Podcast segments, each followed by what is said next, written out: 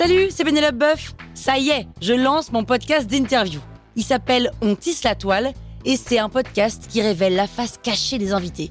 Et d'ailleurs, mes invités, ce sont des CEO et des célébrités comme Gad Elmaleh, Jean-Michel Apathy, My Better Self, Rose Eberstein, Mireille Dumas.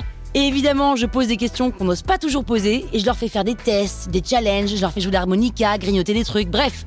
Rendez-vous sur On tisse la toile pour découvrir une interview tous les lundis. Ciao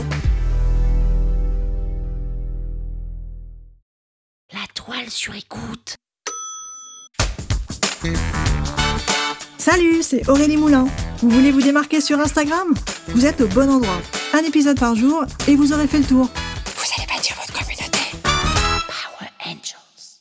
Les hashtags, tout d'abord, qu'est-ce que c'est? Eh bien, sur Instagram, c'est un mot-clé qui est précédé du symbole dièse et on peut l'insérer dans une légende ou alors dans un commentaire de post sur Instagram. Et sa particularité, c'est qu'il est cliquable. Quand on clique dessus, on est redirigé vers une page qui nous présente tous les posts et les meilleurs posts qui contiennent ce hashtag. Alors, à quoi servent les hashtags? Eh bien, ils sont importants pour deux raisons. Première raison, c'est qu'ils permettent de dire à Instagram quel est le sujet de votre post. Instagram, lui, ne comprend pas de quoi parle votre post, il comprend pas ce qu'il y a sur l'image, il comprend pas ce qu'il y a sur la vidéo, mais par contre, il lit la légende et il lit les hashtags. Et il vous mettra d'autant plus en avant dans les feeds Explorer et notamment le feed des Reels également, si vous avez utilisé des hashtags sur des sujets auprès de personnes qui s'intéressent à ces sujets.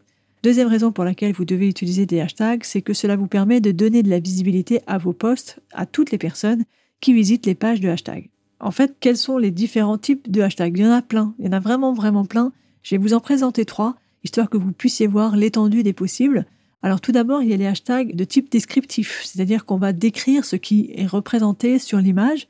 Donc par exemple, ça peut être du très générique comme hashtag gâteau au chocolat ou hashtag salopette.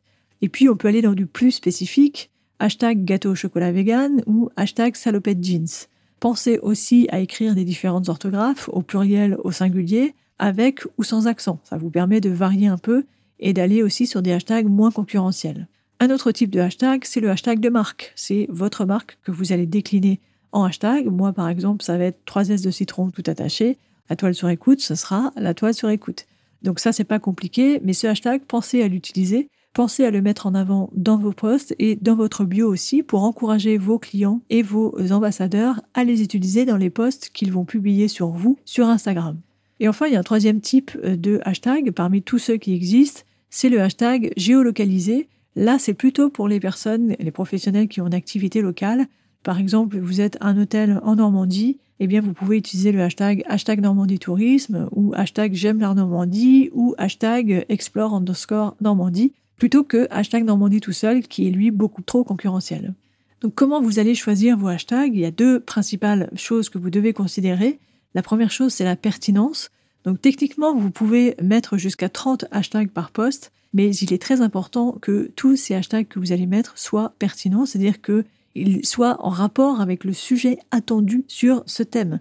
Est-ce que quelqu'un qui recherche ce thème peut être intéressé par mon poste? C'est la question que vous devez vous poser. Si vous ne savez pas répondre à cette question, eh bien regardez quels sont les posts qui sont positionnés sur ce hashtag, sur l'onglet populaire. Est-ce que ça ressemble au post que vous souhaitez faire? Si oui, alors c'est pertinent.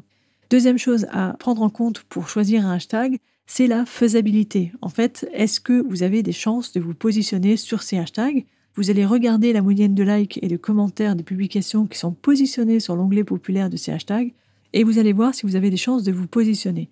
Alors là, c'est pas facile de le faire à main nue et de le faire un par un. Pour ça, je vous conseille d'utiliser des outils et je vous recommande notamment les outils Meta Hashtags et Flick.tech. Je vous mets les liens dans les notes de l'épisode parce que c'est des outils qui vont vous donner ça, qui vont vous dire quelles sont la moyenne de likes et de commentaires attendus sur ces hashtags pour espérer se positionner. Et là, vous pourrez plus facilement choisir des hashtags pertinents. Donc voilà pour cet épisode sur les hashtags. C'était très important de faire ce point parce que oui, on peut utiliser certes jusqu'à 30 hashtags par poste, mais il faut toujours se dire est-ce que ces hashtags sont pertinents pour moi, pour mon poste? Est-ce que ces hashtags sont faisables? Est-ce que j'ai des chances de me positionner sur l'onglet populaire? Power Angels, la toile sur écoute.